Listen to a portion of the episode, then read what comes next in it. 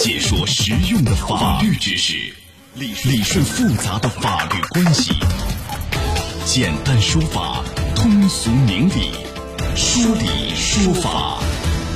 好，接下来我们进入到高爽说法的说理说法，我是主持人高爽，继续问候您。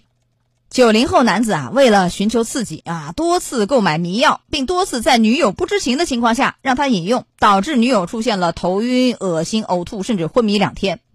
还没有完啊！除了对女友下药以外，还对其他女性下药。来，今天我们来聚焦此案，邀请到的嘉宾是北京市高鹏南京律师事务所陈凯律师。陈律师您好，您好，高老师，欢迎您做客节目，我们一起来听一听有关报道。近日，据媒体报道，某公司工程技术部副经理郭某某为寻求刺激，竟产生给其女友张某甲下迷药的想法。此后，郭某某通过网络了解药物属性后，多次购买三唑仑伽马羟基丁酸。二零一五年至二零二零年间，郭某某趁张某甲不知情，多次将购买的迷药放入张某甲的酒水饮料中，致其出现头晕、恶心、呕吐、昏睡等症状。其中，二零一七年一月，郭某某将三唑仑片偷偷放入张某甲酒中，让其饮下，致其昏迷两天。二零二零年十月五号，郭某某邀请某养生馆工作人员张某乙及其同事王某某到火锅店吃饭。郭某某趁两人离开座位之际，将含有伽马羟基丁酸。酸成分的药水倒入两人啤酒杯中后，张某乙将啤酒喝下。王某某察觉味道不对，将啤酒吐出。不久，张某乙出现头晕、呕吐、昏迷等症状，被送医救治。张某乙的同事怀疑郭某某下药，遂向公安机关报案。来，这个当事人的行为很恶劣啊！收音机前各位，您是怎么看的？您可以登录到大蓝鲸客户端啊，找到 Live 互动专区，也可以在首页的主播号专区首页就能看见。点开以后看见我高爽，点关注，也可以发帖留言参与互动。首先问一下啊，陈律师，他这个下的药叫三唑仑啊伽马羟丁酸，这是一个什么？就是迷药？这个迷药是毒品吗？是管制类的精神药品？怎么定性这个药物？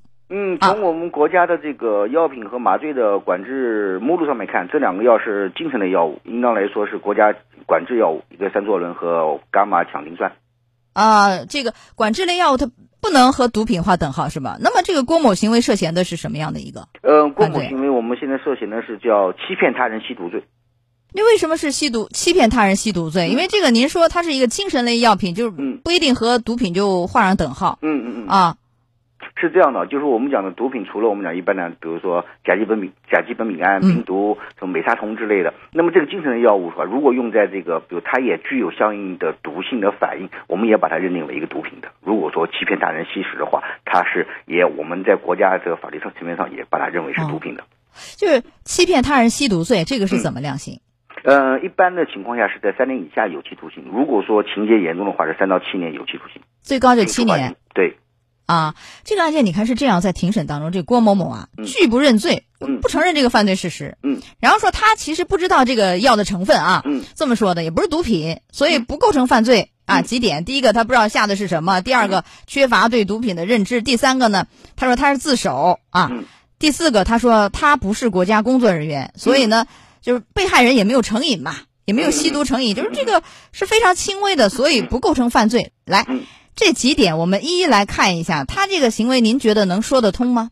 嗯，我觉得说不通，因为从这个整个的他的供述也好，或者庭审记录来看，从他的浏网页的浏览记录、聊天内容以及购买和作案的时间都是能相互印证的，以及他对这个药物的呃作用和用途以及会产生的反应，他是明知的。显然，他对他知道他自己想干什么。对不对？他目的是很明确，下药啊，甚至可以揣测有没有迷奸的想法，对不对？所以他是之前是完全知道在网上浏览这个药的用途啊，怎么用、怎么使用、怎么买、干嘛用的，一清二楚。内容跟买家的、卖家的聊天内容都可以确认的这个。嗯，所以显然说不知情说不过去。对，他是自首吗？呃，自首谈不上。我们讲自首要符合两个条件，一个条件是主动投案，第二个是如实供述自己的罪行。那么，即使他是符合主动投案了，那么他也没有如实供述自己的行为，这也不构成自首。而且，就是欺骗他人吸毒，这个好像不是一个呃结果犯，是一个行为犯吧？只要有这个行为就涉罪吧？是的。啊，嗯，那你像非常专业。啊，对，那你像郭某某这个行为，他是国有公司管理人员，嗯，而且除了对女友下药以外，还对其他女性也下药，对，这个行为您觉得是轻微呢，还是非常恶劣呢？嗯，按照我们话讲，应该是叫情节严重了，所以也不是他说的轻微。一个从他的动机上面也好，从他的下药的对于被害人来讲，被害人来讲，以及他的这个国有公司的身份的问题，都属于情节严重的之一，我们法律规定的。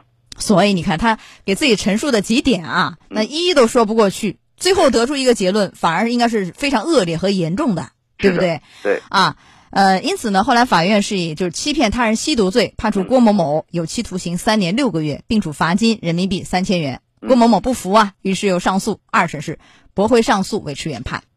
我非常想问您一个问题，因为我记得以前我们讲过类似案件，前不久刚讲过一起，也是的，就给别人下迷药啊，抑郁是想强奸之类的，对不对？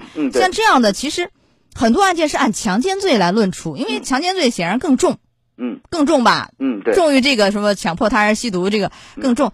那为什么这个案件定的是欺骗他人吸毒罪，而不是一个强奸罪呢？他的目的其实可以看出来呀，从聊天记录里。这个还一个还是要针对他的当时的这个主观供述来讲，他的这个下药或者买药下药的目的是什么？这是一个。二一个来讲的话，可能考虑到他跟这个他的前，他的是他的女友，女友，女友对吧？那么可能目前还不涉及到性犯罪方面的内容。如果说那怎么不涉及到呢？就夫妻之间不同意也涉及强奸的问题。如果说有其他的证据能够证明他下药的目的就是为了实施强奸或者说抢劫等等欺骗他人吸食毒品，那就要选择一个比较罪的重名呃罪名来进行追究了。就是说，目前的证据不足以认定他是有强奸这样一个故意主观方面的动机，是这样吗？是的。啊，所以是这个欺骗他人吸毒罪而论处，是这样。对。那三个女性啊是可以来主张民事赔偿的吧？是的。嗯。如果说，比如说对他的身体造成了一个伤害，嗯，看病啊等等之类的，也可以通过鉴定或者要求这个郭某某进行一个呃民事上面的赔偿。嗯，所有的损失，因为这个女友还昏迷两天呢。给他很长时间下毒啊，还不是？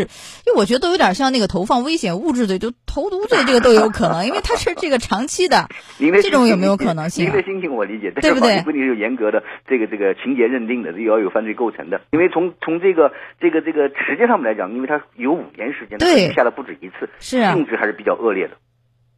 好，但是这个目前完全符合法律规定啊。对，来，我们最后讲讲提醒吧。哎，嗯，好的，这个还是我们讲这个对于这个。犯罪啊，这个特别涉及毒品犯罪，我们国家是一一致一一一直是这个努力打击的，这是一个。二一个对于这个我们讲熟人也好，特别隐蔽性比较强，一定要提高自身保护能力。嗯，好的，来到这儿结束我们的说理说法，非常感谢陈凯律师好，陈律师再见。好，再见。高爽说法节目收听时间，首播 FM 九十三点七，江苏新闻广播十五点十分到十六点。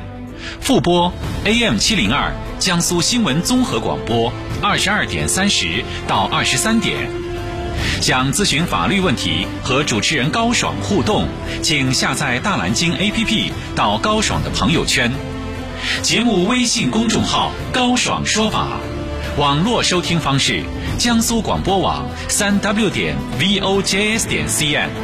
智能手机下载大蓝鲸 APP 或蜻蜓、喜马拉雅等，搜索“高爽说法”，可随时收听。